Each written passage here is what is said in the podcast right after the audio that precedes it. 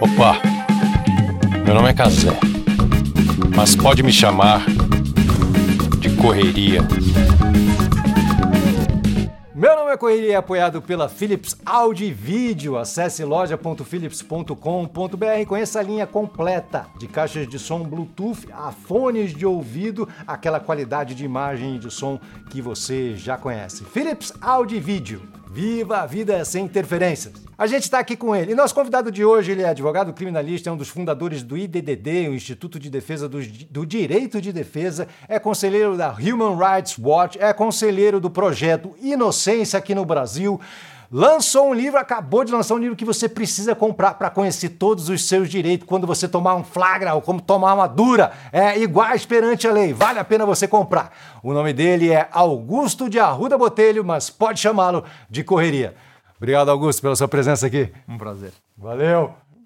Quando você começou, a, quando você resolveu estudar direito, sua ideia não era ser criminalista, nem estava passando pela sua cabeça. Não, sempre foi. Ah, sempre foi. Sempre foi. Bem antes da faculdade, assim, eu nunca tive Advogado criminalista, ele tem que ser. Tem alguns que não são, mas é a imensa minoria, vamos dizer assim. Tem que ser vocacionado. Não dá para você entrar nessa área se você não tiver vocação para ser advogado criminalista por uma série de razões inerentes à profissão. Então, eu, por exemplo, sabia, sempre soube que eu seria criminalista antes de entrar para a faculdade. Então, eu entrei já sabendo. É, não é uma área fácil de conseguir emprego, estágio, né? Quando você entra na faculdade, você começa como estagiário, não é, principalmente na época que eu entrei, é um momento em que a advocacia criminal teve um boom muito grande, né? Principalmente depois do primeiro governo Lula, uh, em que grandes operações da Polícia Federal começaram a acontecer. Então a área aumentou bastante, novos escritórios surgiram. Hoje é uma área grande, mas quando eu comecei a trabalhar, era uma área que aqui em São Paulo você não tinha muitos escritórios de advocacia criminal especializados em advocacia criminal. Então era uma área difícil de arrumar emprego. Então eu fiquei pelo menos um ano, primeiro ano de faculdade, até o meio do segundo ano de faculdade, procurando emprego na área criminal, porque eu sabia que era o que eu queria, e não conseguia, porque não, não tinha tanta gente. E aí comecei a trabalhar com criminal no segundo ano de faculdade e nunca mais larguei. E lá se vão 22 anos. Mas é tão difícil a gente achar. A gente, a gente costuma falar aqui no programa, porque quem, quem gosta de assistir a gente assiste para entender um pouco da correria das pessoas mesmo, né? de como é que elas se organizam, de como é que elas. Uh, elas descobrem o seu caminho, ou se não descobrem o seu caminho, como é que elas constroem um caminho eventualmente inexistente antes, né? uhum. né? Mas você falou com muita certeza, assim, não, eu já sabia desde. Quer dizer, já é muito difícil você acertar a profissão, ainda mais a especialização. Por que, que você sabia? De onde vinha isso? Você queria o quê? Estar tá em contato com os criminosos? Queria defender os direitos das pessoas? É, o que, que é sim, é que acontecia? Sim. Primeiro que a advocacia criminal, obviamente, você vai ter gente vocacionada dentro de várias áreas do direito, mas a advocacia criminal é uma caixinha um pouco diferente das outras, justamente pelo que eu já disse, que você tem que ser vocacionado. Então, naturalmente ou normalmente, o criminalista é um cara apaixonado pelo direito criminal e, sobretudo, pelo direito de defesa. Ele é um intransigente defensor do direito de defesa, porque, ao fim e ao cabo, o que a gente faz? E essa é uma grande questão que sempre é colocada para um advogado criminalista. Ah, como é que você advoga para pessoas acusadas de crimes tão graves? Como é que você faz para trabalhar uh, quando uma acusação, uma acusação num crime de grande comoção? Ou acusações que muitas vezes são feitas ao advogado criminalista que você é um aliado do crime ou você é um aliado do criminoso. Todas essas acusações, esses lugares comuns que são feitos para a advocacia, é, eu respondo, isso de certa forma responde um pouco a tua pergunta, é, da seguinte forma: o advogado criminalista ele não defende pessoas, ele não defende muito menos crime, muito menos o crime que essas pessoas estão sendo acusadas. O advogado criminalista ele defende direitos direitos que todas as pessoas têm. As que são acusadas de crimes graves, crimes menos graves, as pessoas que são condenadas, são culpadas, as pessoas são inocentes, não importa. A nossa régua é defender direitos. Direitos são universais para todas as pessoas. Volto a dizer, culpadas, inocentes, ladrão de galinha, ladrão de banco, dono do banco. Tanto faz. Meu trabalho é defender direitos. Então, respondendo lá atrás a tua pergunta, da onde vem essa certeza do que eu faria? A certeza de que eu sempre fui, antes de ser um estudante de direito, um intransigente defensor de direitos e garantias fundamentais. Eu sempre. A injustiça, isso é um pouco tópico, obviamente, aquela coisa um pouco quase cinematográfica de filme, da utopia de se fazer justiça. e de ver uma injustiça e de se revoltar com uma injustiça. Não existe um criminalista, ou pelo menos um bom criminalista, que não se revolte com uma injustiça. A partir do momento que o cara é criminalista e ele vê uma injustiça na frente dele e aquilo vira um lugar comum, o bicho muda de profissão vai trocar de área, vai fazer outra coisa que você perdeu o tesão pela coisa. Não dá. E você lembra qual foi a primeira injustiça que revoltou lembro, você? Lembro. Eu tô revoltado com essa injustiça. Foi, foi na escola, no jardim de infância? Onde não, foi? o cara roubou o meu Yakult e pegar. Não, não foi isso. É, mas eu lembro, assim, não vou dizer que foi a primeira, mas eu tive uma cena marcante. É, do início da adolescência, eu fui fazer uma viagem com a minha mãe aqui pelo Brasil. E uh, uma criança jovem, assim, um pouco mais nova do que eu à época, é, tinha sido acusada. A gente foi naqueles grupos de turismo, sabe? Uma, meio que uma excursão. E tinha sumido alguma coisa de uma. Um óculos, era um óculos, na verdade. Tinha sumido um óculos de uma pessoa, de uma senhora que estava no grupo. E ela acusou uma das crianças que estava no lugar que a gente estava, que era filha de uma pessoa e, e, e, acusou de uma forma muito, muito agressiva. E eu vi a mãe da criança chorando com a criança, e aquela cena assim profundamente me marcou. Profundamente me marcou a criança chorando com a mãe, não, não fui eu, não fui eu. E essa senhora acusando, não foi você, foi você, foi você. E aquilo assim é uma cena, assim, não vou te dizer que isso que me fez, uhum. mas é uma cena que assim, no, na minha memória ela ficou muito, muito marcada, muito, muito marcada. É, assim, e essa construção né, de, de é, é só a advocacia criminal, obviamente, que, que consegue fazer com que eu combata a injustiça? Não, tem outras áreas, outras profissões que também conseguem, de uma, de uma forma quase tão ampla quanto a advocacia criminal, fazer isso. Mas como eu sempre gostei da postura da defesa, isso tem um pouco de impacto até na dramaturgia, né? Porque filme, que é uma coisa que a gente aprende muito errado, né? Porque a gente, a gente aprende a ver sistema de justiça com filme americano e com novela da Globo, né? Tá tudo errado. tá tudo errado. Isso era uma das perguntas que a gente ia fazer. É assim mesmo? Você não, sai tá tudo com, assim, não, ah. não, nada daqui. Juiz não tem, vou falar, juiz não tem martelo, aquele martelo que vocês veem na novela é mentira. Tá? Não, ninguém grita protesto, excelência no meio não, da audiência, não. isso também não existe. E chapéu, e, tem não, chapéu menos ainda. E não é que vai entrar uma pessoa esbaforida no meio do julgamento e falar, achei a prova que vai absolver. Também não existe. Também então, tudo que a gente aprende em filme e novela da Globo é impressionante o que deseduca as pessoas, é, assim, a realidade do que é um processo. Porque custa fazer um processo como é o processo verdadeiro, porque isso é uma forma, assim, de inclusive é, é, é, mostrar e educar, porque a justiça tem problemas gravíssimos, que inclusive a dramaturgia podia, de certa forma, ajudar na construção é, do imaginário, pelo menos real. E tá longe de ser a realidade. É que deve ser chato, entre aspas, né? Ou não, pouco não é. televisivo. É, bem divertido. É, é? júri, por exemplo. Ah é, o júri brasileiro, que é de, bem diferente do júri americano, tem uma parte é, é, de dramaturgia, de, de encenação tão ou até maior do que o americano que a gente vê no cinema. Só que eles pegam a imagem do americano, em vez de pegar do brasileiro. Que tem coisas tão mais, é, do ponto de vista de. É, é, é dramáticos. Dramáticos. Tão, tão interessantes quanto dos americanos. Mas eles pegam do americano. A gente imita as coisas do americano em vez de pegar os nossos. Você acabou não falando o desfecho da história do menino. O que aconteceu? Descobriram os óculos? Não tinha sido não, ele? Não, tinham sido não, não, não, teve um desfecho. Foi sem solução. Foi sem solução. O menino foi, foi para casa traumatizado. Mas a imagem, a im aquela imagem ali da acusação do menino chorando com a mãe, e era a mãe e o menino chorando, aquilo lá me marcou muito, sabe? Sim, sim. E, sim, até hoje, é, foi o que eu falei, é, até, até hoje, eu sou aquele cara que se eu vejo uma abordagem policial na rua violenta, eu paro meu carro. Eu paro meu carro e eu vou lá. Entendeu? Eu vou lá. Então você praticamente não anda. você anda uma esquina é uma passagem. Eu vou lá, cara. Eu vou lá, eu não, não importa. Uhum. Assim, estádio de futebol, eu sim, eu vejo uma, agressão policial, alguma coisa, eu vou, eu vou lá, eu, eu acompanho a pessoa mesmo sem conhecer. Eu, comigo não tem, não, não passa batido, entendeu? Uhum. Não passa batido. Qual a primeira coisa que você fala numa abordagem, numa contra-abordagem dessa? Não, você fala, eu sou advogado, com não, licença. Não, chega, essa não? A, a, carteirada nunca ajuda muito uhum. no primeiro momento, porque infelizmente a, a tendência é que venha uma resposta violenta. Eu observo que é meu, é meu papel e meu dever de cidadão, meu direito, inclusive, é observar. Eu fico observando de longe, uhum. até para poder ser testemunha de alguma coisa. Geralmente, quando uma autoridade policial ou alguém, às vezes pode ser, não, não necessariamente uma autoridade policial, pode ser, sei lá, um promotor, coisa que o vale. Até um outro advogado querendo dar uma de autoridade policial, a primeira coisa que a pessoa vê ou age quando vê alguém parado ali é já interpelar, tipo, o que você está olhando, o que você está fazendo aqui. Aí vem sempre uma resposta.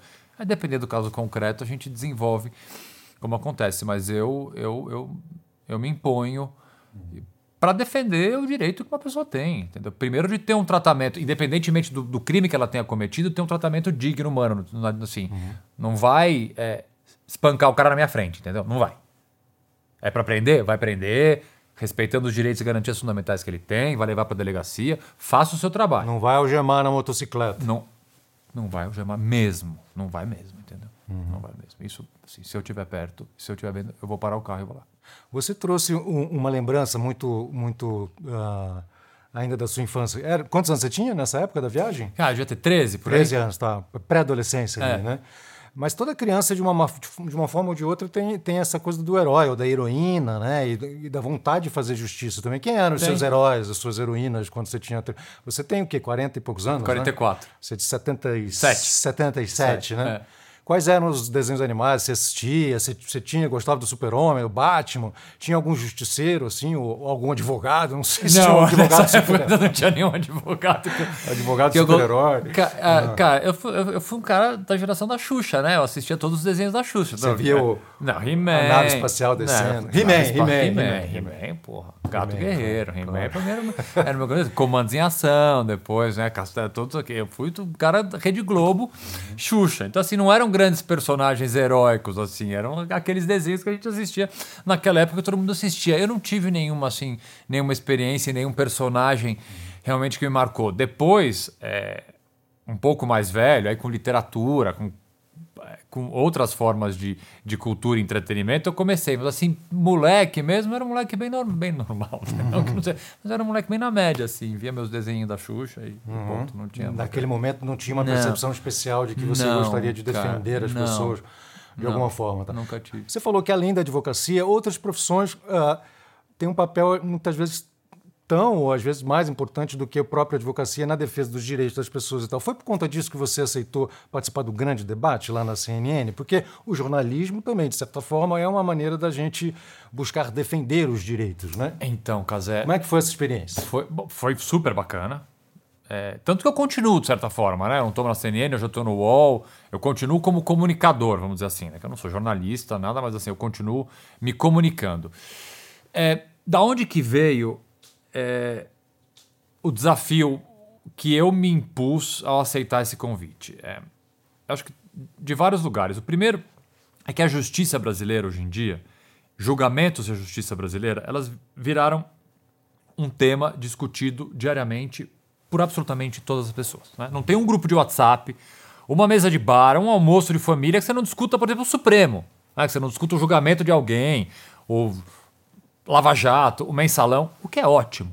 As pessoas têm que discutir. Eu não acho ah, a discussão jurídica ela tem que ficar restrita no âmbito jurídico. Não, é importante que o cidadão, que a população participe ativamente da discussão, porque é do jogo democrático que a gente participe ativamente. Ok. Só que você precisa do mínimo de conhecimento para discutir um assunto que, ao fim e ao cabo, é técnico. Tá? Então, um dos Porque a gente desafios... não está falando, a gente não está discutindo se uma coisa é legítima ou não. Você está discutindo se ela é legal, se está de acordo com a lei ou, ou não de acordo exato, com a lei. Exato, exato. Então, um dos desafios de ser um comunicador que eu faço, que eu fiz, estando na CNN, no UOL ou faço através de rede social, é tentar um pouco colocar dentro de um debate que hoje em dia ele é extremamente polarizado e o debate jurídico ele virou um debate polarizado. Essa é, essa é uma crítica e uma constatação complicada dos dias de hoje. Porque o debate político, que é extremamente polarizado, ruim, um polarizado ruim, que eu digo, né? a gente está num debate de, de extremamente difícil de se fazer politicamente, ele migrou para a área jurídica. Por quê? Porque a gente tem uma justiça espetáculo hoje, né? depois do mensalão e da Lava Jato, e, e eu faço essa crítica, eu fiz um livro agora, Iguais Perante a Lei, em que eu faço essa, essa crítica da espetacularização do processo com a existência da TV Justiça, em que os processos são os julgamentos são televisionados, você passa a acompanhar aquilo quase como, como você acompanha uma partida de futebol, coisa parecida. E aí você tem, obviamente, o seu posicionamento político, partidário, o seu gosto ali, de certa forma, acompanhando um julgamento que, volto a dizer, é algo técnico.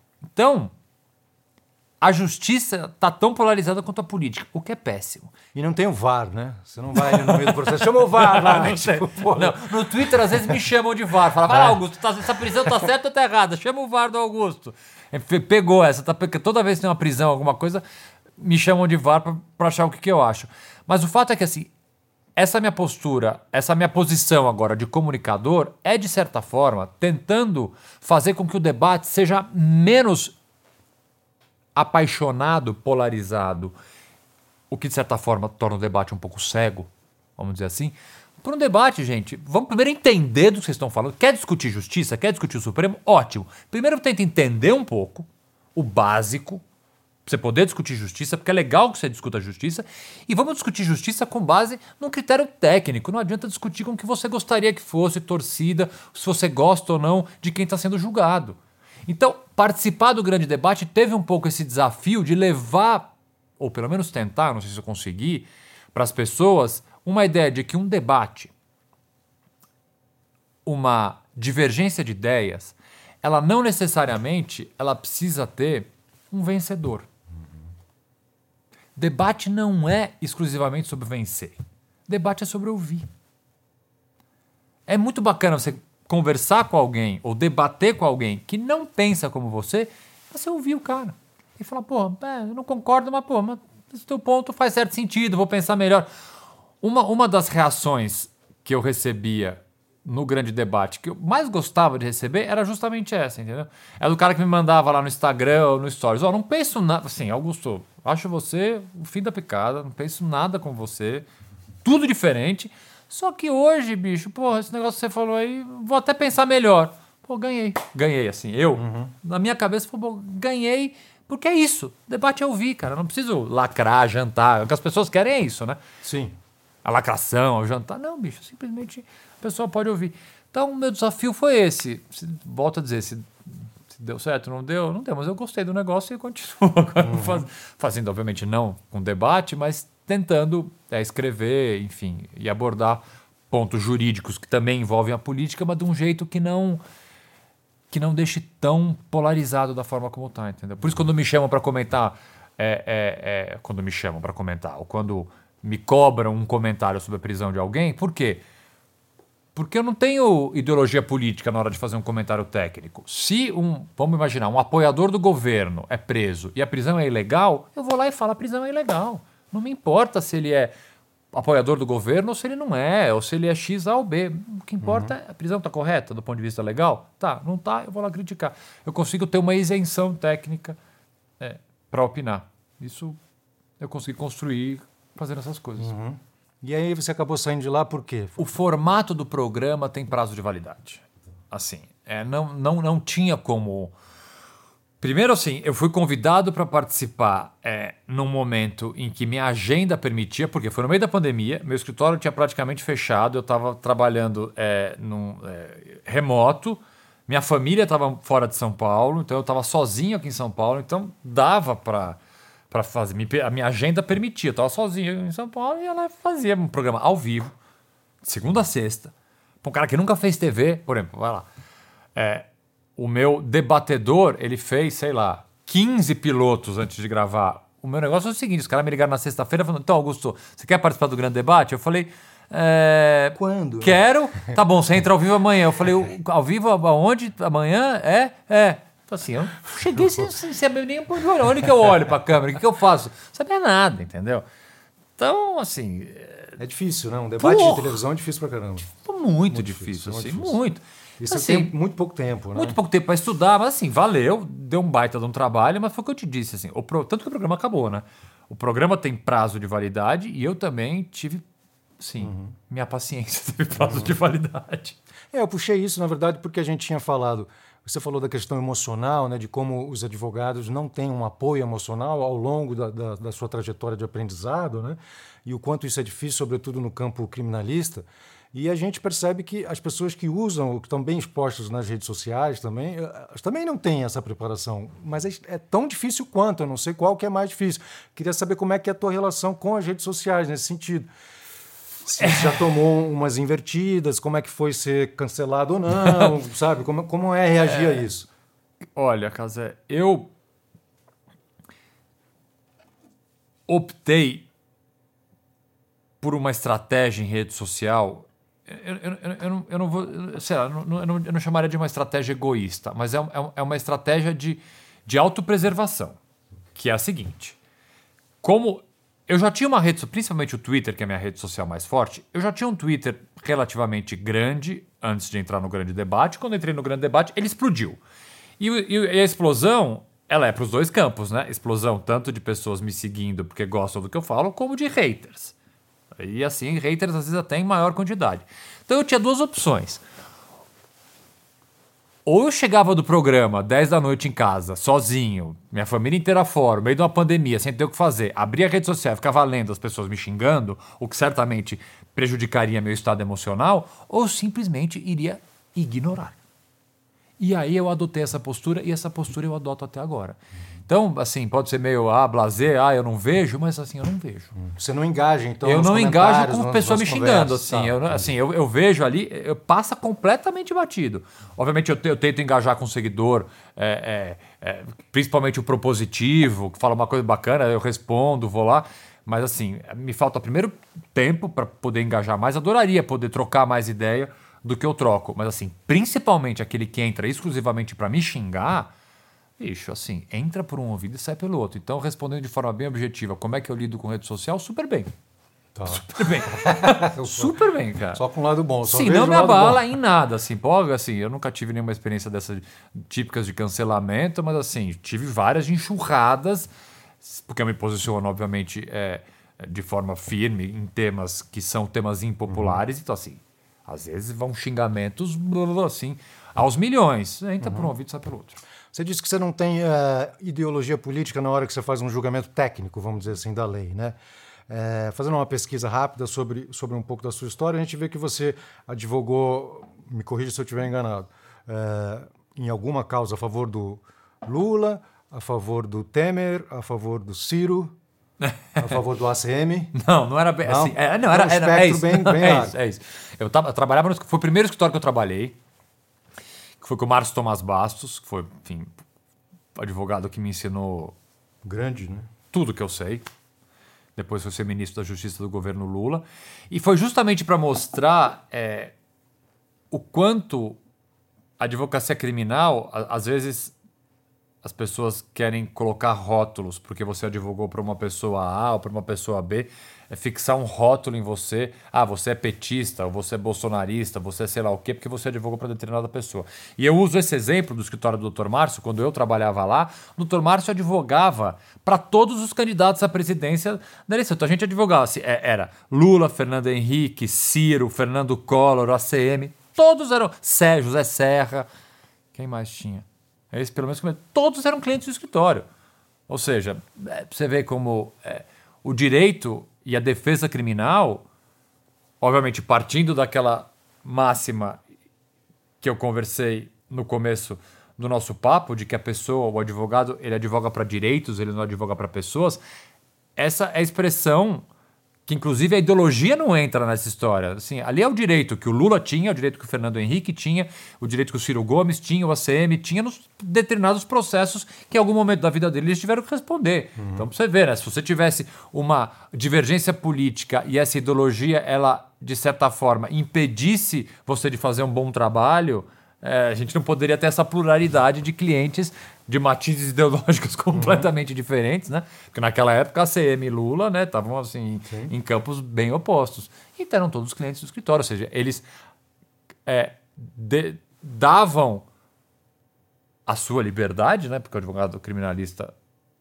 ao fim e ao cabo, ele trata desse bem maior que nós temos depois da vida, que é a nossa liberdade nas, na mão de uma pessoa que advogava ao mesmo tempo por ser o maior opositor político, né? Ou seja, isso não é um critério uhum. de contratação do advogado. Para quem está nos assistindo, que sonha de repente ser advogado, sonha defender o direito das pessoas, uh, existem critérios? Tipo, um advogado, como um advogado escolhe um caso, de repente, ou aceita ou não um determinado caso? Você, seguindo essa, essa ideia do defender direitos, né? Você defenderia o direito do Bolsonaro, por exemplo? Defenderia. Defenderia. Uhum. Defenderia. Vamos lá. Existe uma frase bonita que n- não existem pessoas indignas de defesa, né? Essa é uma construção é, bem antiga de um grande processualista brasileiro e se a gente vou voltar para a mesma construção, se a gente parte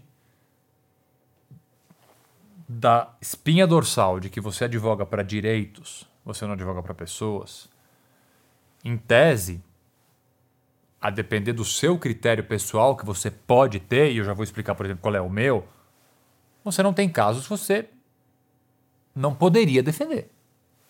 Mas é óbvio que cada advogado pode fazer as escolhas que entender que vão estar dentro da sua estrutura, seja comercial, seja pessoal, seja do tipo de especialização que você tem. Por exemplo, o meu escritório atualmente, ele é um escritório que eu atendo todos os tipos de crime. Você tem muito escritório hoje em dia criminal no Brasil, principalmente em São Paulo, que são bem focados em direito penal e empresarial. Então a pessoa só advoga para crimes financeiros, crimes do colarinho branco, não advogam para crimes comuns, vamos dizer assim. O meu escritório nunca foi assim, até porque eu gosto dessa pluralidade. Então eu posso advogar para acusações de tráfico, homicídio, assim como eu advogo para lavagem de dinheiro, casos de corrupção, casos de crime de colarinho branco. É, eu não tenho uma especialidade dentro da especialidade. Ah, agora, você vai me perguntar, Augusto, tem caso que você não pega? Tem. Que caso é esse? É o caso que, por alguma peculiaridade do caso,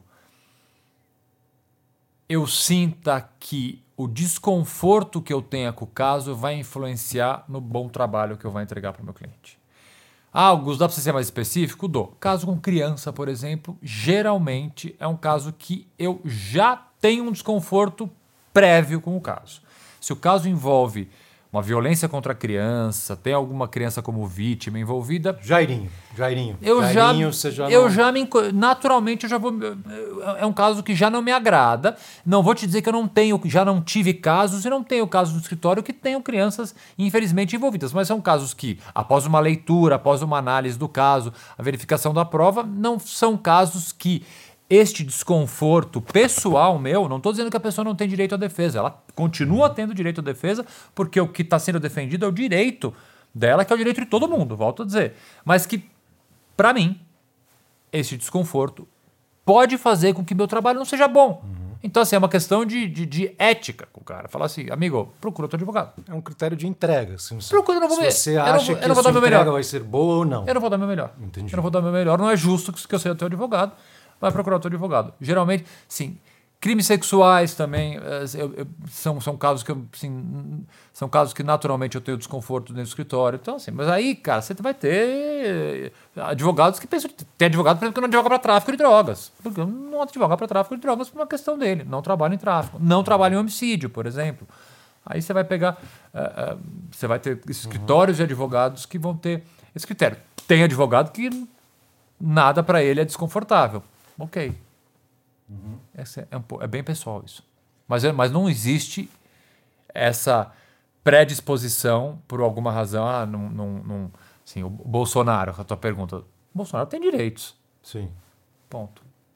Bom, um dos chapéus que você tem é um chapéu novo, é o de escritor. Né? Você acabou de lançar um livro Iguais Perante a Lei. Iguais Perante a Lei. Isso. E, ah, inclusive, eu estou com um exemplar aqui para você me autografar. Oh, que prazer. É, e- mas ali na orelha, já, pô, vocês foram muito bons de edição ali de texto, hein? porque na orelha você já jogou quatro, pá, pá. Esse livro vai falar sobre alguns, algum, alguns mitos, ou é, tipo, o Brasil, pa- país da impunidade, é, polícia prende, juiz solta, é, rico não vai para prisão, sei lá, mas eram, eram quatro que eu lembro assim na orelha.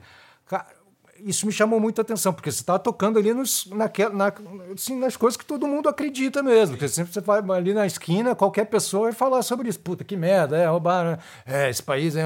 Hoje está na capa da Folha também, soltar, né? Como é que é? O, prescrever o crime, né? Acho que quando.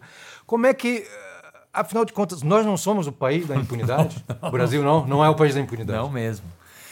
É, sabe onde surgiu esse livro? Esse livro surgiu de uma palestra que eu dou há muitos anos, que chama Desmistificando Folclores da Justiça Criminal. Aquela palestra assim, sabe quando te convidam para dar uma palestra e fala, ah, o tema é livre. Então eu guardei essa palestra, porque é uma palestra que eu gosto muito de dar, então é a minha palestra tema livre, aquela palestra step que ela sempre fica guardada ali, porque é uma palestra que faz sucesso e eu gosto muito de dar.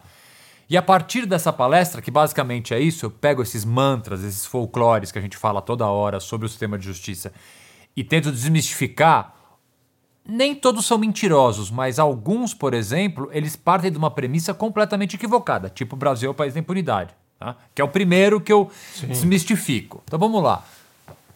A gente é a terceira maior população carcerária do mundo. Atrás, Estados Unidos e China, né? Estados Unidos e China. A gente era a quarta, já ultrapassamos a Rússia. E assim, se continuar no ritmo que a gente tá, não sei se a gente passa a China, porque é difícil. Mas assim. falar que a China tem não, cinco vezes mais é, gente do que nós. Cinco vezes. Mas assim, nós estamos num ritmo de encarceramento muito grande. Então, esse primeiro número já é um número que, de certa forma, ele mostra que, como assim, pô, a gente prende bastante.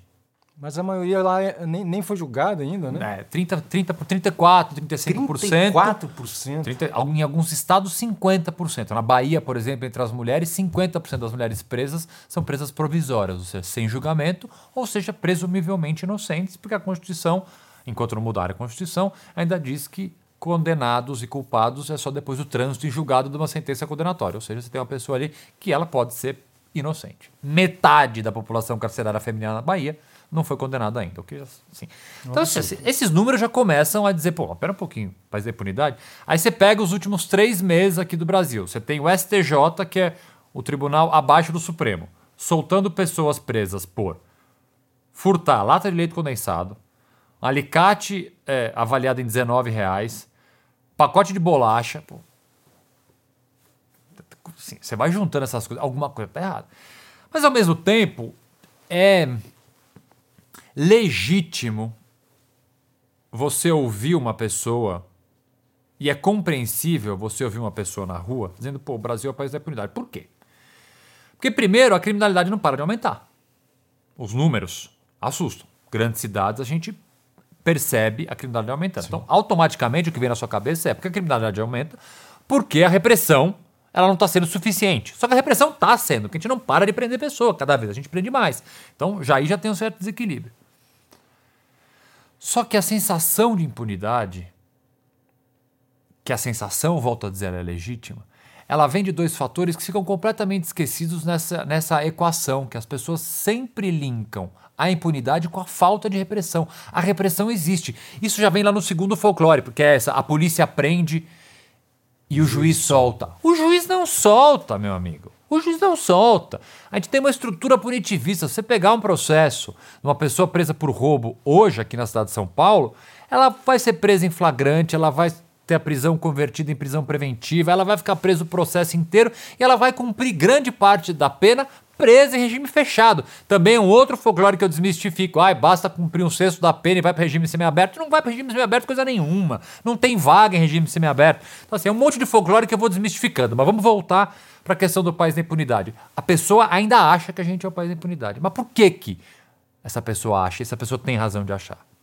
Primeiro, porque a gente não consegue solucionar uma série de crimes.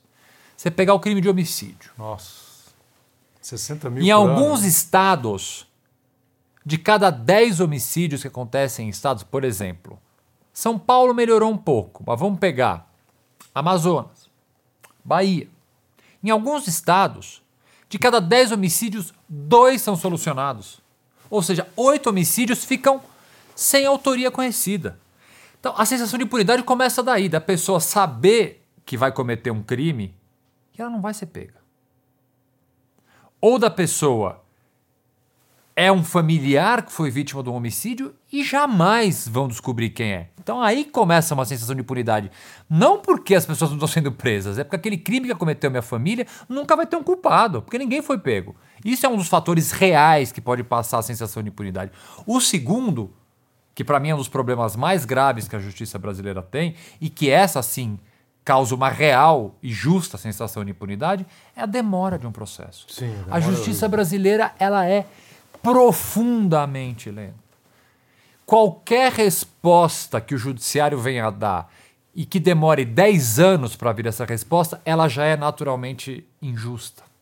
Não dá para você ter um processo. Vamos ver, por exemplo, o caso da Boate Kiss, que está sendo julgado.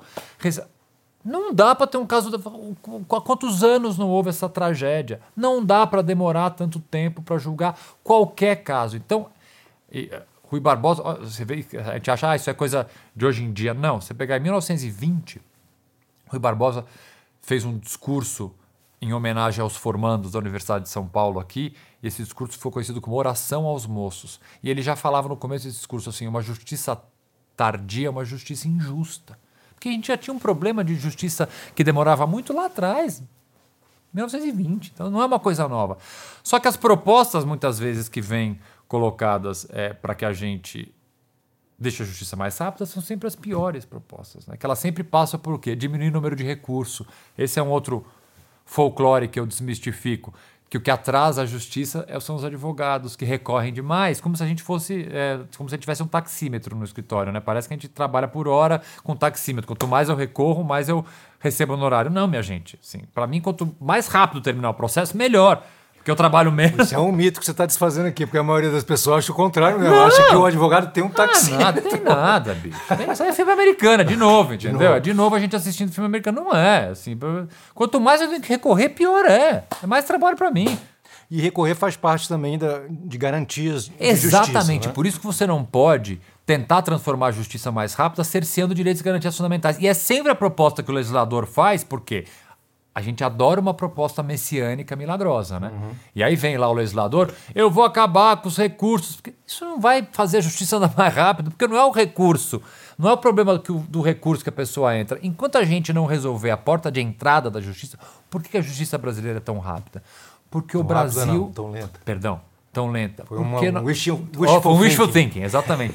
porque nós temos uma cultura de litígio enquanto a gente não fechar a porta de entrada da justiça brasileira, não tem tribunal no mundo. Pode abrir 15 STJs, 30 Supremos, aumentar. Não tem. Se você não fechar a porta de entrada, não adianta. Entram milhares de processos diariamente e muitas vezes são processos completamente inúteis, porque são processos que o Estado move em teses são, a gente chama de teses repetitivas. Quem é o maior cliente do Poder Judiciário? Ah, é, é, o senhor, é a senhora que tem um direito seu violado? Não, é o INSS, são bancos, são prefeituras. Esses são os grandes litigantes que entram geralmente para discutir questões que já estão sendo, já foram decididas, são recursos repetitivos que a gente chama.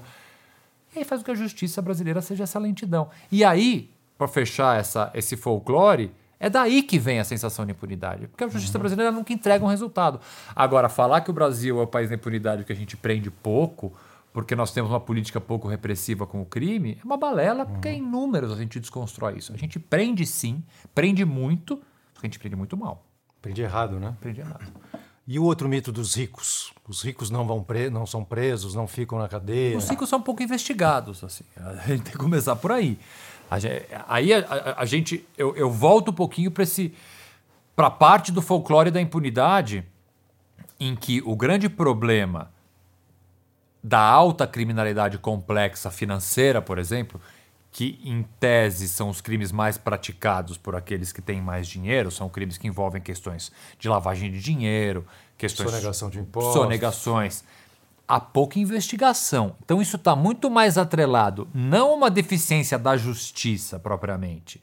Porque aí que está. Quando há processos, quando essas pessoas são processadas, a condenação vem sim. Demora, mas vem.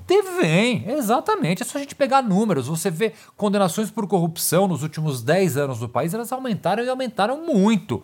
Acontece que, para você ter uma condenação dessa, você precisa ter uma investigação prévia. Você precisa ter. E são investigações complexas. Não é uma investigação fácil. Por quê? É diferente de você prender em flagrante alguém por roubo ou por tráfico. Hum, tacar na cadeia é um processo extremamente simples.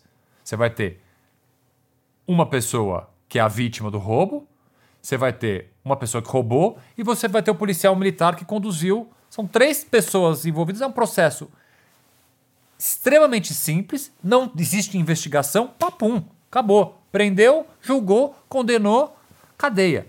Um crime de corrupção, um crime financeiro, você demanda todo um arcabouço eh, administrativo do poder judiciário, das polícias, do Ministério Público, que demanda investigação, verba para investigação.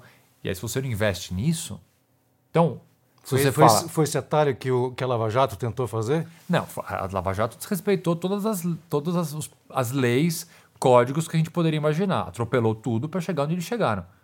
A verdade é essa, assim.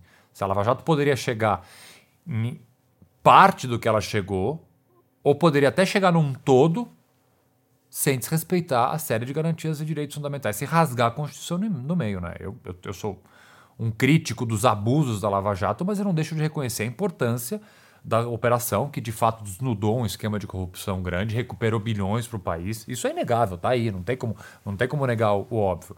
Mas também não tem como negar que houve um atropelo flagrante, flagrante eh, da legislação, da Constituição, de direitos e garantias fundamentais de uma série de réus. E aí você escuta muitas vezes, ah, mas se não fizesse isso, não prenderia as pessoas. Gente, mas não dá para você justificar eh, eh, os fins eh, sim, rompendo completamente. Até porque os meios. depois solta, né? Porque não tem prova, não tá. Ah, a depois investigação tá, frágil. Tá acontecendo, tá acontecendo. As coisas são anuladas, aí vem todo mundo, ah, o Brasil é o país da impunidade. Não! Não é. Não dá para você falar que o Brasil é o país da impunidade porque um processo da Lava Jato foi anulado. O Brasil é, um- é uma, é uma justiça que não soube corretamente dentro da lei punir uma pessoa. Se tivesse feito. Eu participei de um debate outro dia com membros da Lava Jato e eu falei bem, falei, gente, se eles tivessem feito tudo direitinho, tava tudo bem. Teria gente presa, teria gente condenada. Sim, vocês desrespeitaram a lei. Não joguem. Não joguem a culpa Na lei. no Estado, na impunidade brasileira, nos poderosos e nos políticos, sendo que o erro é de vocês. Quem errou foram vocês. Quem, quem manteve conversas ilegais, como foram as conversas do Sérgio Moro com o Ministério Público, foram vocês. Não foi advogado, não foi corrupto, não foi corruptor, não foram poderosos de Brasília. Quem fez aquela, que para mim é o maior escândalo da história do Poder Judiciário, aquelas conversas, é assim, é, é para quem trabalha há 22 anos com direito, ler aquilo, assim, eu nunca tive um choque tão grande, para ser bem sincero, eu vou falar onde eu estava. Eu estava, quem é pai aqui vai saber, eu estava no Holiday on Ice, no ginásio de Ibirapuera, Holiday on Ice. Patinação no gelo. Patinação no gelo, assistindo a, a Mi- não era nem Holiday on Ice, era, Mi- era é, Disney on Ice. Disney Disney, on on Ice. Ice. Era a mini lá de patins. Eu recebo é, um WhatsApp de um jornalista da Folha, falou, você já viu isso aqui? Eu começo a ler, eu, eu viro... Eu tava- com a Ana Cláudia, minha esposa, eu virei para ela e falei, eu preciso ir embora já. Eu preciso, eu- assim, eu fiquei, eu, eu fiquei assim mais branco do que o gelo. Eu falei, eu preciso ir embora. Eu levantei e fui embora. Eu falei, vocês, assim, aquilo lá me chocou como um operador do direito, saca? Assim, eu, eu, eu advoguei na Lava Jato desde a primeira fase da Lava Jato até é, pouco tempo atrás, ainda tenho clientes acusados na Lava Jato, então assim, é, além da questão da minha participação dentro da operação, como operador do direito, cara, como, como uma pessoa que trabalha com isso, aquilo para mim foi um choque, porque é inacreditável, assim, inacreditável que as pessoas pudessem achar que aquilo lá era tudo bem, era um juiz que ia julgar um caso conversando com a parte, que era o promotor e o, meu, e o juiz indicando prova para o promotor. Assim, é, é um escândalo. Então, quando vem falar, ah, é, a impunidade dos poderosos acabou a Lava Jato, não foram vocês. A culpa é de vocês. Essa culpa ninguém carrega. Não vem culpar advogado, não vem culpar poderoso, a culpa é de vocês. A culpa é do Ministério Público Federal, a culpa é do ex-juiz Sérgio Moro. Se as, se as condenações da Lava Jato estão sendo anuladas, a culpa é deles. Essa culpa ninguém vai carregar que não eles. Boa. Historicamente, a gente percebe também que as pessoas que estão eh, ligadas à, à defesa dos direitos humanos ou, ou, uma, ou de alguma forma ah, desejam construir né, uma sociedade melhor, elas acabam se dando conta de que, cara, para você fazer isso de verdade, você tem que participar da política. Você tem que, ah, que, enfim, ajudar a fazer as leis, a construir as leis, a participar do debate, porque é ali que estão sendo decididas todas as coisas, né? Ah, no seu caso, chegou esse momento? Você tem vontade de ter uma participação profissional politicamente, como um, como um representante eh, do povo? É, eu já, eu já faço política há 20 anos, sabe como? Da forma que eu acho mais. que mais me dá um, um, um, um retorno no sentido de ter certeza que eu sou um ator político de mudanças. Eu, eu trabalho no terceiro setor desde o primeiro momento que eu comecei a trabalhar com direito em organizações não governamentais. Eu já eu fundei IDDD? o IDDD, que hoje é a maior organização que trabalha com o sistema de justiça criminal. Eu fui diretor, fui presidente. Para quem não Hoje- conhece, o IDDD é Instituto de Defesa, do dos Direito de Direitos Defesa. Tem o isso pior mesmo. nome possível, não fui eu que dei esse nome. Eu, inclusive, eu falei para mudar, mas, mas não o nome é adiantou. ótimo, Não, porque- o nome é uma confusão. IDDD, um monte de D. Mas fica óbvio o que É. vocês estão fazendo. Porra, meu, você precisa defender o direito de defesa. Exato. Realmente a gente está numa situação complicada. Eu fundei o IDDD ex- 22 anos atrás, eu era estudante ainda, foi logo quando eu entrei no escritório do Márcio e tive toda essa história dentro da diretoria, presidente, fui- fui presidente três anos e agora sou conselheiro. E assim, o IDDD fez ao longo desse tempo, porra, muito pelo sistema de justiça. Então assim, eu me sinto um, um, um ator realmente ativo de mudança. E assim, isso é ser um político, entendeu? Assim, eu não preciso estar em Brasília para mudar a política pública dentro do sistema de justiça, dentro do sistema carcerário. E aí, ao, ao longo dos anos, para mudar um pouco o tema, assim, pra- assim eu- eu, comecei sempre dentro do terceiro setor, que eu acho é, é, uma forma de participar da sociedade muito, muito, muito importante. Eu comecei a trabalhar na Human Rights Watch, que é uma das maiores organizações de direitos humanos do mundo, uma organização americana que tem uma pauta super ampla de direitos humanos, que me convidaram para trabalhar aqui no Brasil. Eu sou conselheiro deles aqui, pô, e aí, aí assim, a gente trabalha desde criança com zika, meio ambiente, violência contra a mulher, pô, assim, e, e, assim, pressionamos governos autoritários na Ucrânia, na, na, na- sabe, tem de tudo que você pode imaginar. Então, assim, é, política para mim é isso, entendeu? Você não precisa ter um cargo eletivo para fazer. Eu tô, eu tô feliz. Você não tem vontade, Esse- então, de participar dessa. Ah, é difícil. Dessa jornada. Você- Eu já- jamais diria nunca. não vou dizer nunca. Vou dizer Mas você que você receba muitos convites ou não? Não. Não, pela sua exposição, pela explosão Ah, do Twitter, pela. Cara, assim, eu conheço, assim, eu convivo com muito político, né? Então é é evidente que é uma conversa que acontece. É, recentemente, em razão principalmente do momento pelo qual o Brasil atravessa, é, aconteceu já de essas conversas ultrapassarem simplesmente uma conversa informal para coisas mais concretas, mas por enquanto eu estou feliz no terceiro setor na advocacia. Entendi. A gente está falando com Augusto Arruda Botelho, correrio, cara. Ele é advogado, ele, é- ele tem um escritório, é um dos sócios de um, de, um, de um dos maiores escritórios criminalistas aqui em São Paulo, do Brasil. Ele foi um dos fundadores do IDDD, Instituto de Defesa do Direito de Defesa, conselheiro do Human Rights Watch, conselheiro também do Projeto Inocência, né, aqui no Brasil Sim. escritor né, do livro que a gente já falou, Iguais Perante a Lei, produtor executivo ah, de cinema também. Já produziu um, um documentário e foi um dos investidores do filme do Tim Maia. Fui. Conta pra gente assim. Então, o, Dono de boate, esqueceu dono de boate. dono de boate. Tive dono um monte de boate não é produtor. Tive um monte de boate. Dono de boate. É, bom, vamos falar. Agora eu fiquei perdido, porque uma das coisas, que, uma das espinhas dorsais que a gente segue aqui é justamente como é que, como é que o Correria se organiza. Né? Como é que ele tem. Normalmente ele tem diversos chapéus, esses chapéus normalmente eles são linkados por alguma espinha dorsal. Né? No caso que a gente percebe em você é essa questão da, do direito de defesa, dos direitos humanos, a questão da justiça, de uma, de uma sociedade mais igualitária, mais justa e tal. Ah, mas, assim, a profissão que você exerce exige uma atualização, eu imagino, muito grande. Assim, eu não sou advogado, mas eu sou empresário também. Então, eu não consigo me atualizar sobre, por exemplo, o direito tributário. Cara, cada dia é um imposto diferente. Estou sempre perdendo o TFE, o DAS, não sei do que. Estou sempre... Pô, cara, não estou entendendo nada, tenho que pagar aí, mas já paguei o TFE, tenho que pagar... Cara, tá sempre tudo mudando. Então, assim, você, imagino que você precisa investir um tempo muito grande em atualização para você ficar sabendo realmente né, quais são as regras do jogo. E, como é, e aí você ainda está fazendo todas essas outras coisas. Quer dizer, como é que é? Quando começa seu dia? Como é que você cuida da sua energia? Como é que como, como você se organiza? Se é que você se organiza, porque tem gente que já passou por aqui também que a organização é a desorganização e vai levando e, e a coisa funciona, cara. Eu sou muito organizado, bicho. Muito o quê? Organizado. Organizado. Sou, assim, chato. Chato. Eu sou chato.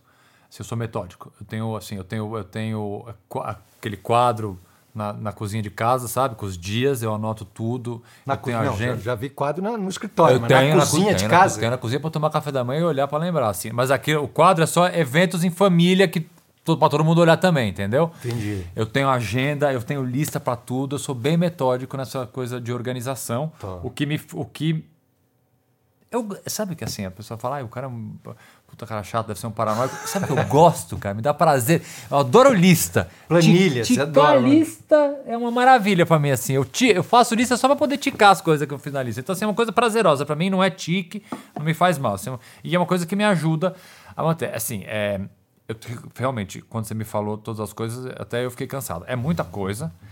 Pra começar, eu acordo muito cedo. Eu tenho, eu tenho, é, eu tenho um ciclo de sono pequeno. Quantas horas? Seis horas. Seis horas É de sono. baixo. Seis horas de sono, pra mim, eu tô maravilha, cara. Eu não, eu não fico cansado durante o dia, eu aguento, eu aguento super bem.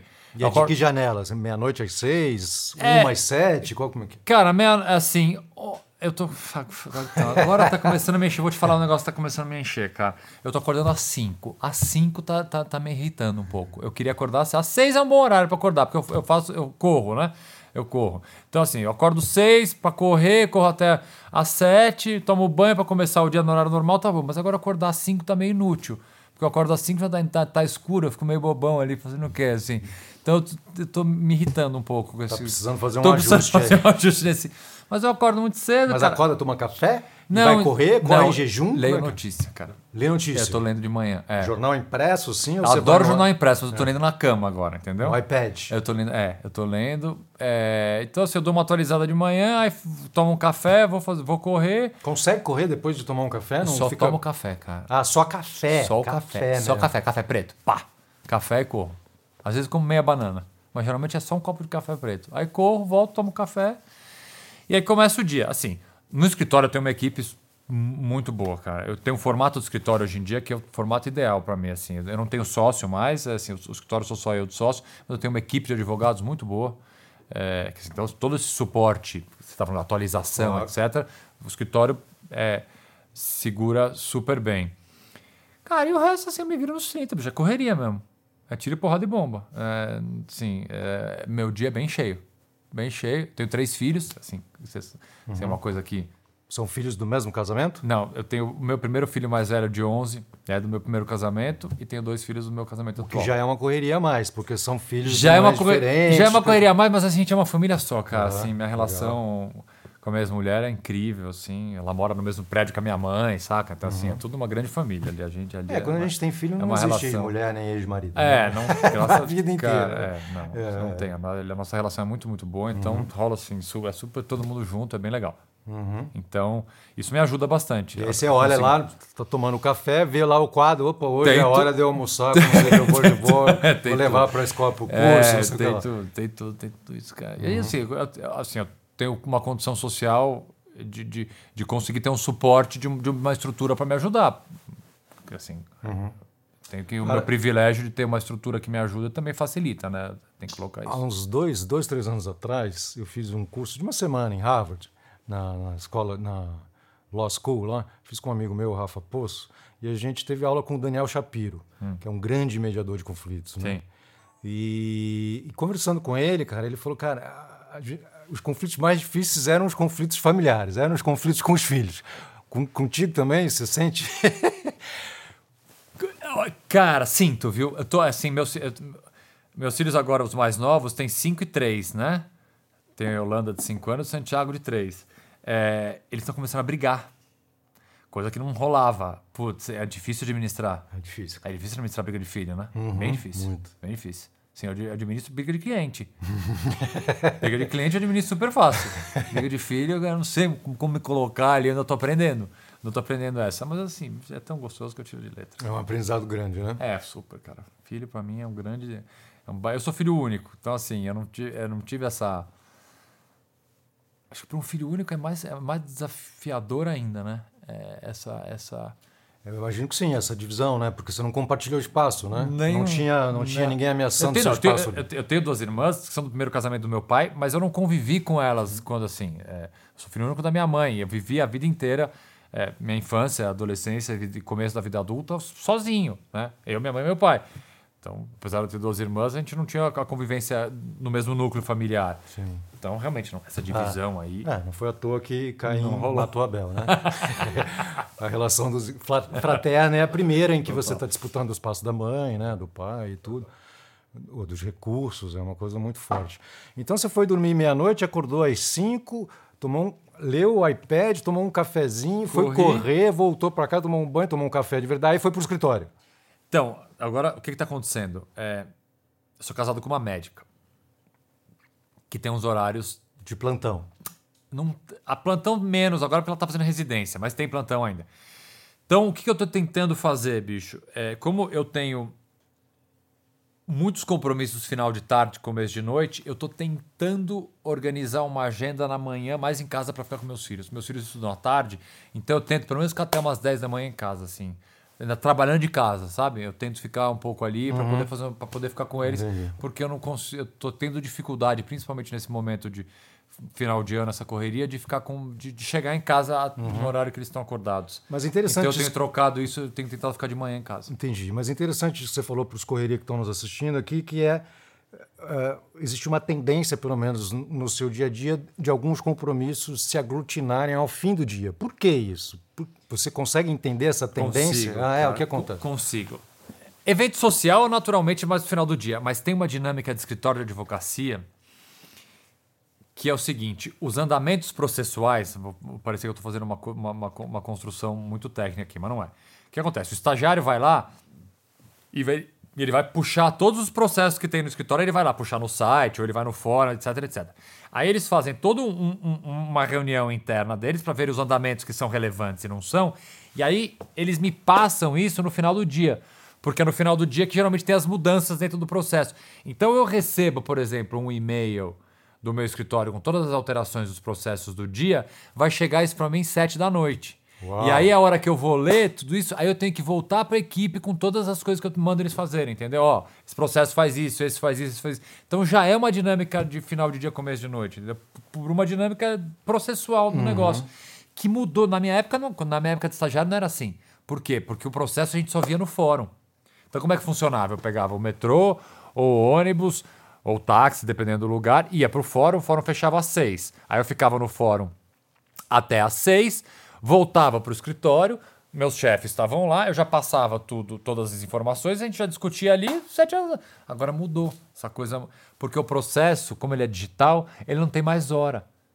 Olha que sacanagem. Então você pode ter uma alteração processual nove da noite. Né? Surge um negócio na nove da noite.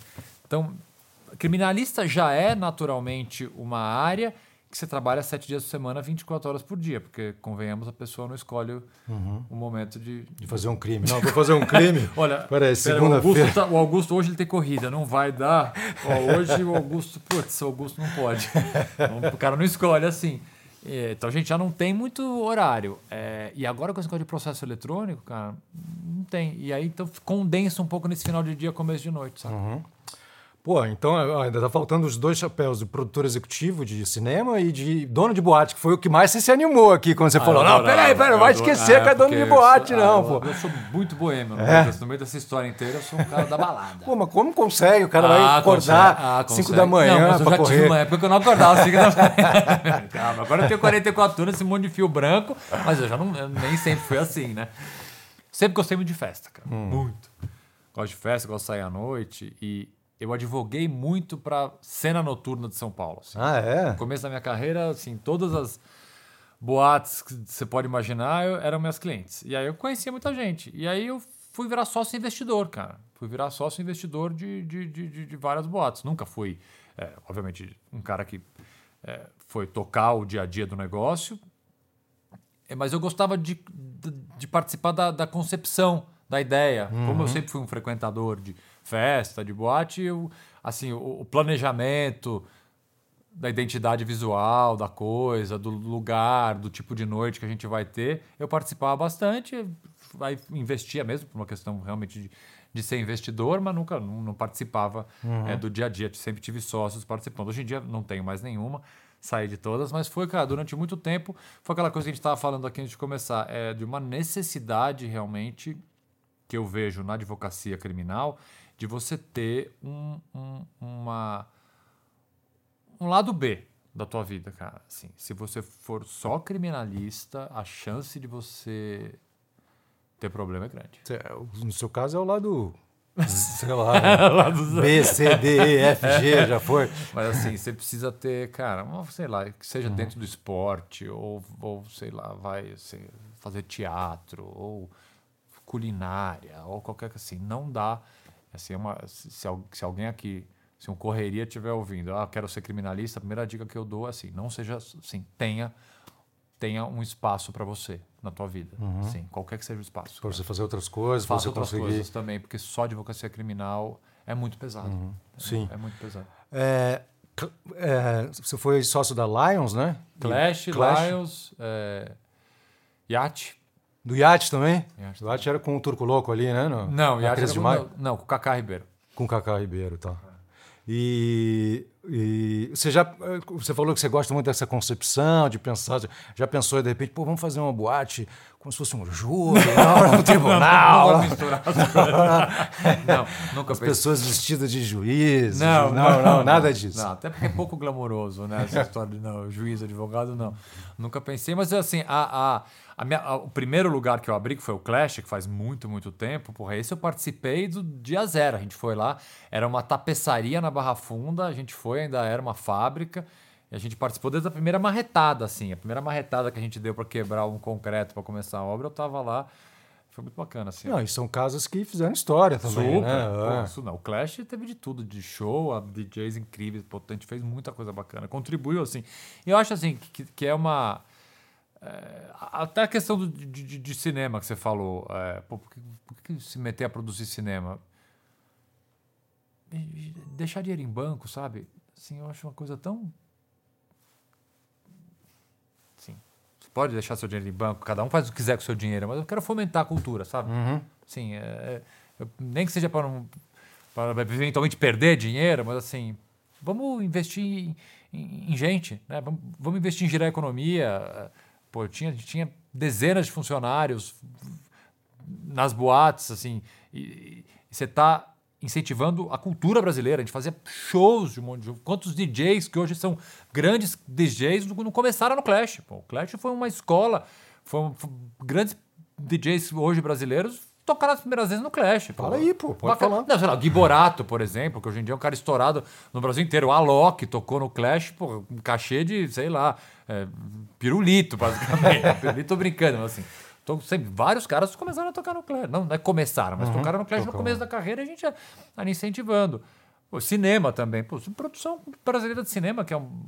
É, que hoje está é, muito maior do que era, sempre precisou de pessoas estariam dispostas ali a colocar dinheiro no negócio. Sim, você fez dois filmes, né? Um é o Sem Pena, que é o documentário, é, um documentário. que era bem relacionado com essa questão do IDD, né? É, totalmente. É, mas o outro foi o Tim o Maia, Maia, né? Do é, Rodrigo Teixeira, foi. né? Rodrigo é meu amigo de infância. Ah, é? Vocês é. são amigos? É, o Rodrigo é meu amigo de infância e... Ele estava na viagem um fã, Eu sou um baita de um fã do Tim Maia, o livro o Nelson Mota é um baita de um livro, e aí ele sempre fala dos projetos dele, e é, pô, aí quando ele falou do Tim Maia, eu falei, não, esse é esse é o legal, vamos fazer. Eu investi, foi super bacana. E, e cinema dá retorno para um investidor? Dá, assim? cara, dá, Deu retorno. dá, assim, é um negócio... E mesmo se não desse, sabe? Assim, perder uhum. dinheiro ninguém gosta, né? Não, logo. Não, perder dinheiro não, não, não, né? Mas assim, produzir uma, uma, uma, ter um negócio legal, entendeu? Tá lá, é uma obra que tá para sempre, para quem é fã de Tim Maia, para quem não é, tá lá para assistir, sabe? É um, é, volto a dizer, é, é, é, uma, é, uma, é, uma, é uma contribuição é, que o dinheiro pode dar também para a cultura brasileira, cara. Né? Claro. Não é assim, você não está colocando dinheiro num lugar, em algo que simplesmente vai aí desaparecer do dia para noite. Não, tá lá, é uma obra super bacana de um artista essencial da música brasileira que tá lá, que de alguma forma eu ajudei. Muito bom, mano. muito obrigado. Inclusive, a gente está com alguns projetos aqui, depois a gente conversa. Correria é esse, cara. Você nunca pode tirar todos os chapéus. você está sempre com eles de alguma forma. É, então, bom, você deve, você gosta bastante de música, imagina. Você tem um, você reserva um tempo, da, ou é quando você está correndo que você, que você ouve música? Você matou. Hoje em dia, quando eu estou correndo. Quando está correndo. Quando eu tô correndo. Nem mais dá para ouvir música no carro. Primeiro porque eu ando de moto. E quando eu ando de carro com as crianças, é uma briga porque Sim, assim, todo nunca, mundo quer botar Nunca entra no consenso, entendeu? Não tem consenso da música que é pra ouvir. Então, sim, isso é uma, é uma coisa que eu sinto muita falta, cara. Você tocou num ponto que, para mim, música é uma coisa que me acompanhou a vida inteira. É, e eu sinto muita falta né, nessa correria de tempo para parar para ouvir música. Então, o único momento que eu ouço música propriamente é correndo. Que eu corro bastante, mas assim, ainda assim não é, assim, não dá para eu escutar uma coisa muito contemplativa, sei lá, sei lá, eu sou um puta fã do Milton Nascimento, por exemplo. Correr ouvindo Milton Nascimento, convenhamos que não é assim. Só uma, se for para correr devagar, né? não é assim, uma das coisas mais legais. Então assim, eu perco muita é, lançamento, muita coisa assim, porque eu não, porque eu, sem tempo de ouvir música. Entendi. Difícil isso.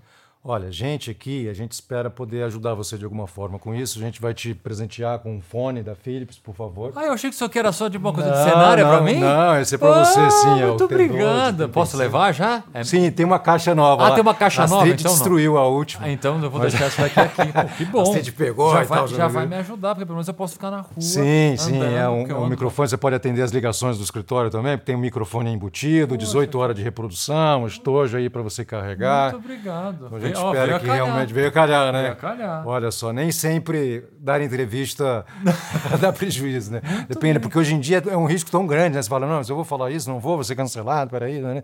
Mas você parece bem à vontade, assim, bem, ah, bem à vontade com suas escolhas, com os critérios que você elaborou. Isso porque você faz as listas também, imagino. Né? Deixa eu ver meus critérios. Né? Não, isso não está nas listas, não, mas, bicho, eu, eu, eu sou bem seguro das minhas posições. Uhum. Assim, eu nado contra a corrente. A minha profissão, ela é uma profissão impopular.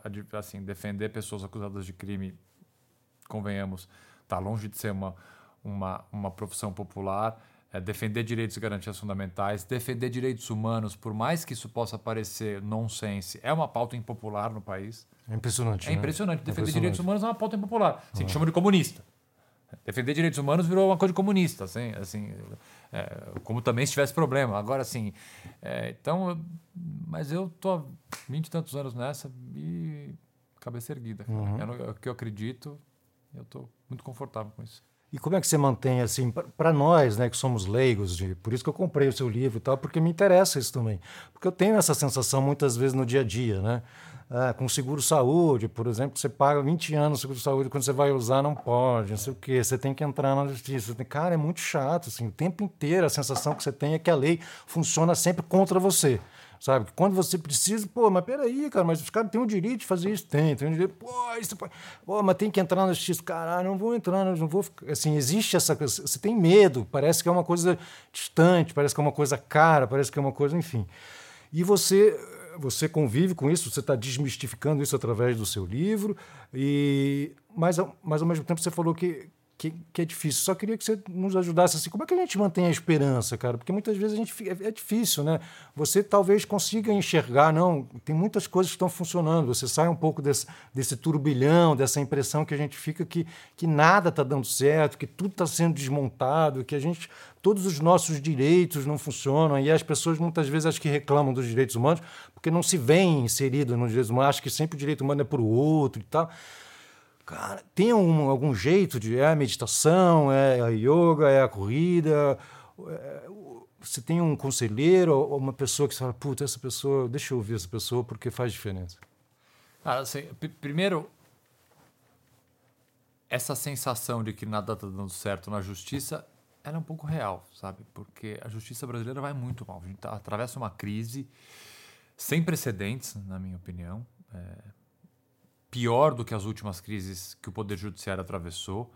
E você mais pessimista. Eu não queria terminar essa conversa tão pessimista, mas não, assim, não vamos. A gente dá um jeito. A gente, a gente edita. A gente, a gente põe, melhorar. Termina com a... de melhorar. mais pra mas assim, é...